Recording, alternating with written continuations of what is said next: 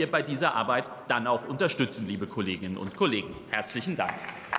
Vielen Dank, Herr Kollege Dr. Zimmermann. Damit schließe ich die Aussprache. Interfraktionelle Überweisung der Vorlage auf Drucksache 5986 an die in der Tagesordnung aufgeführten Ausschüsse vorgeschlagen. Gibt es weitere Überweisungsvorschläge? Das ist erkennbar nicht der Fall. Dann verfahren wir so. Ich rufe auf die Tagesordnungspunkte 25a und 25b.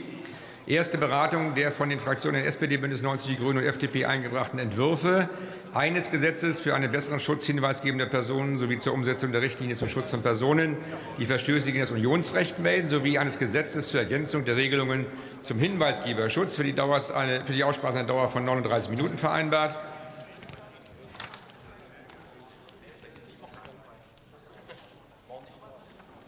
Ich eröffne die Aussprache und erteile als ersten Redner dem Kollegen, Dr., dem Kollegen Stefan Thomé für die FDP-Fraktion das Wort.